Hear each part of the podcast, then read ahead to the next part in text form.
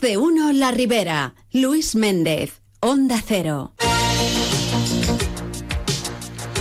La una y 16 minutos de la tarde abrimos tiempo de salud con el Centro de Salud Pública de Alcira. Saben ustedes que ayer se celebraba el Día Europeo de la Salud Sexual. Pues bien, pues vamos a hablar de ello. Vamos a hablar de salud sexual, de educación sexual y de todo lo que haga falta. Eh, además contamos con una invitada de excepción. Seguro que la conocen. Psicóloga, sexóloga, escritora, comunicadora, educadora, terapeuta sexual y de pareja experta en psicología afirmativa en diversidad sexual y de género, además docente en varios posgrados y másteres universitarios, formadora in company, conferenciante, ponente en congresos nacionales e internacionales y un largo etcétera. Humor y amor, dice ella misma que son un binomio constante en su carrera profesional y en su vida privada. Y nos quedamos con una frase suya. El mejor sinónimo de sexualidad no es sexo, sino vida. Ana Sierra, buenas tardes. Hola, buenas tardes. Bienvenida y gracias por atendernos y estar con nosotros. Bueno, gracias a nosotros por la invitación. Por cierto, la, gente sigue teniendo problemas para hablar abiertamente de, su sexualidad. Como dice el doctor House, ¿también mienten en esto? Sí, yo diría que se mienten a sí mismas las personas muchas veces, ¿no? Más que mentir, porque es verdad que bueno, pues gracias incluso a la juguetería, ¿no? Eh, con, el, con, el succionador, ¿no? Que ha revolucionado mucho y, y con los descubrimientos que, que, tenemos de la anatomía femenina, por ejemplo, se habla mucho más, ¿no? Ya no se tiene miedo a expresar, por ejemplo, que las mujeres se masturban gracias a, a pues, estos juguetes, ¿no? Pero, pero muchas veces eh, se conecta desde la sexualidad con la vulnerabilidad del ser humano porque tenemos como modelos que nos han enseñado de sexualidad que a veces no se ajustan a lo que deseamos, pero tratamos como de cumplirlos. Y eso nos genera mucha satisfacción y mucha vergüenza si no se llevan a cabo, ¿no? Entonces sí, a veces sí se miente y sobre todo se sigue fingiendo, por ejemplo, el orgasmo, con lo cual mm. eso es evidente que es una mentira, ¿no? Bueno, pues hablemos de educación sexual, que para eso también estamos y de, algo servirá, ¿no? Para tratar de, evitar todo esto. ¿Qué es la, la educación sexual integral y por qué es importante, Ana? Bueno, la educación sexual integral básicamente hace referencia a que esté presente en todas las áreas de la vida. Como bien has comentado, ¿no? La sexualidad es vida realmente, porque desde que nacemos hasta que morimos la tenemos con nosotros, al igual que muchas otras cuestiones eh, de nuestra vida. Por ejemplo, eh, nos enseñan a, hablar, nos enseñan a comer, nos enseñan a, vivir en sociedad y, nos olvidamos de la, de la sexualidad como si fuera algo aparte o incluso algo vergonzoso o algo oscuro muchas veces. y, deberíamos poder hablar tranquilamente de sexualidad, evidentemente adaptado a, la edad, pero la educación sexual es un área que trata todas las áreas del ser humano. Cuando vamos a trabajar nos llevamos nuestra sexualidad también y, nos afecta, igual que, que, nos afecta nuestro trabajo o el estrés laboral a nuestra vida íntima y sexual, pues también nuestra vida sexual afecta a, nuestro rendimiento en el trabajo, a nuestra satisfacción en general.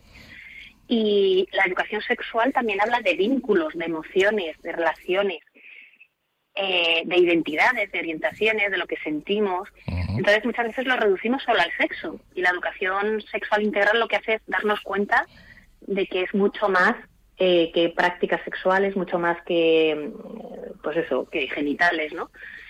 y es muy importante porque luego también nos previene de, males mayores, ¿no? De, por ejemplo, de abusos, nos previene de, de bueno, de, relaciones eh, que llaman tóxicas por no decir violentas, porque es realmente lo que son. Entonces, eh, realmente es un arma eh, mm, maravillosa para combatir todo lo desagradable que podemos encontrar asociado a la sexualidad, que la sexualidad no es desagradable, si no se asocia a cosas desagradables, ¿no? Como la violencia.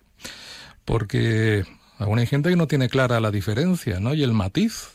sexualidad es una cosa, sexo es otra.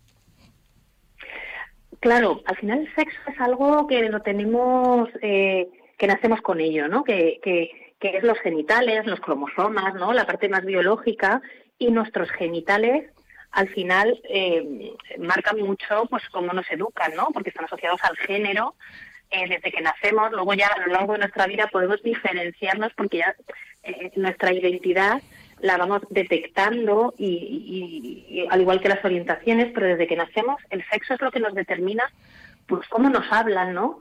Eh, qué, mitos o qué mm, roles nos otorga la sociedad también en relación a ese sexo biológico, pero la sexualidad, como he, como he comentado, abarca mucho más. La sexualidad al final eh, no es que haya sexualidad masculina y femenina como tal, es que hay sexualidad eh, individualizada, la sexualidad es única y el descubrimiento o el autodescubrimiento ¿no? de tu propia sexualidad es un, es un camino que dura toda la vida. Y, y, repetir modelos al final nos genera frustración, porque hay que dar batalla, hay, hay, que llegar a algún objetivo concreto. ¿no? ¿Cuándo es necesaria la, la educación sexual? ¿Para, ¿Para qué sirve exactamente? Bueno, eh, es necesaria siempre, porque la educación sexual no es llegar y dar una charla y explicar cosas, que también, que, es muy necesario. Es una forma de vivir, de relacionarnos, de comunicarnos pues con nuestra familia y poder eh, tener la confianza, generar ese espacio de confianza para preguntarle a nuestros padres, nuestras madres o a nuestros abuelos, ¿no? Cómo vivían su sexualidad, eh, depende de qué edades, ¿no? Pero también de poder eh, llamar las cosas por su nombre cuando son muy pequeñitos, eh, es decir, la terminología que corresponde, ¿no? Pues a un codo le llamamos codo, pues a un pene le llamamos pene, pene ¿no? Y, a una vagina o a una vulva igual. Y siempre le ponemos eh, nombres em, graciosos, ¿no? Para no enfrentarnos. Y esto lo vemos reflejado en otras áreas de nuestra vida, ¿no? El no hablar claro de sexualidad. Por lo tanto, la sexualidad es maravillosa que hablemos de ella y que eduquemos sexualmente, no solo a nivel formal, que sería ideal que estuviera en todas las instituciones, desde la escuela al trabajo también, ¿no? Yo te doy formaciones, precisamente has comentado, en empresas y hablo de, cómo nos afecta la sexualidad laboral, porque llevamos nuestra sexualidad allí y nos afecta. Es, necesario para toda la vida, porque estamos hablando de relaciones.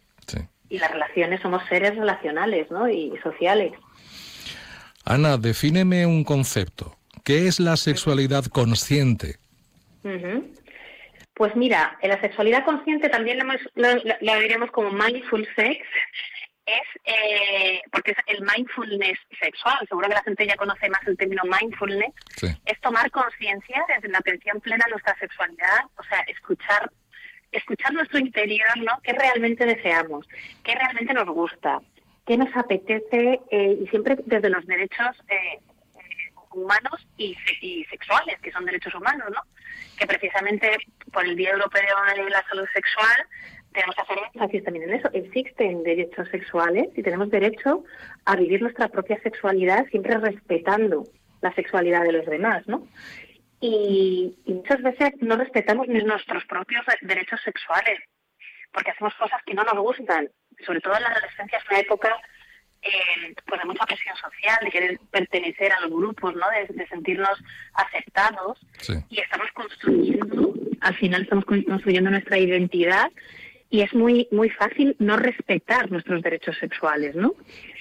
Entonces, eh, bueno, pues eh, la sexualidad consciente lo que hace es sacar a la luz nuestro malestar y darle la importancia que tiene nuestro malestar y lo positiva que es es que son las emociones de malestar para darnos cuenta y tomar decisiones que, sean las mejores para nosotros, aunque para ti a lo mejor no sean las mismas. Es complicado, pero eh, sería lo ideal. Sería lo ideal para que la gente no llegase a consulta, porque, porque no lo necesita, ¿no? Porque la mayoría de la gente que llega a consulta es porque no se ha tomado ese tiempo o no ha tenido esa idea de conocerse a sí mismo, ¿no? Conocerse a sí mismo y conocer bien a tu pareja, ¿no? También.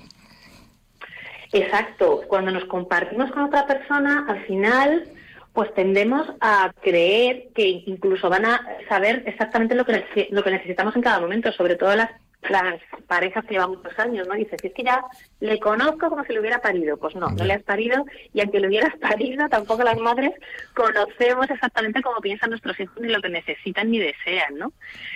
Y, y no, nos, no nos sabemos comunicar, nos comunicamos muy mal. Eh, siempre lo, veo yo mucho en consulta en esto de ya sé lo que estás pensando porque no sé qué o reaccionamos a algo que ni siquiera nos han transmitido pero interpretamos una situación en vez de preguntar y confirmar si está pasando eso no entonces hay que hablar hay que hablar hay, que, hablar, hay que hablar.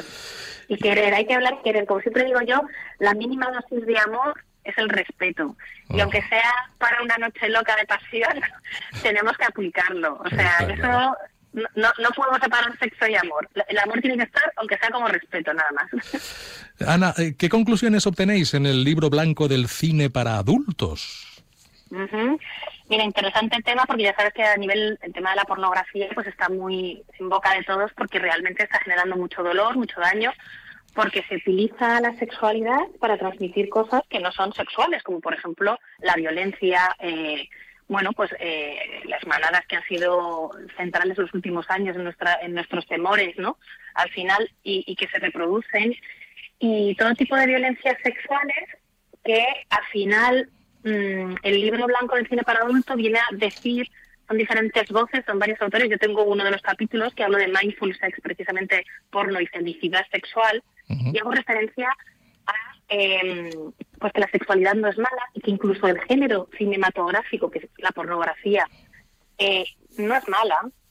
Eh, lo que se está haciendo es un mal uso y se está asociando a la violencia. Y se, asocia a la violencia porque potencia la excitación, ¿no? Es, es un, un añadido como, como, como, los, como los añadidos que se ponen eh, para, para, para dar más sabor, ¿no? El, glutamato monosódico de la sexualidad, ¿no? Sí. Y al final, y al final, ¿qué ocurre? Pues genera pues una, una dependencia a ello, eh, que no puedas relacionarte adecuadamente con otras personas, ¿no? Porque al final necesitas esa hiperestimulación, porque estamos eh, total y absolutamente anestesiados. Es la era digital, ¿no? Es, es la, la estimulación constante y el refuerzo constante de los likes de las relaciones que llaman líquidas, ¿no? Que ahora te quiero y ahora desaparezco y te hago ghosting. O sea, estamos en un momento muy complicado a nivel tecnológico, muy maravilloso por otro lado, porque hay muchos avances, pero muy complicado de gestionar. Ana Sierra, muchísimas gracias por atendernos, muy amable y hasta una próxima ocasión.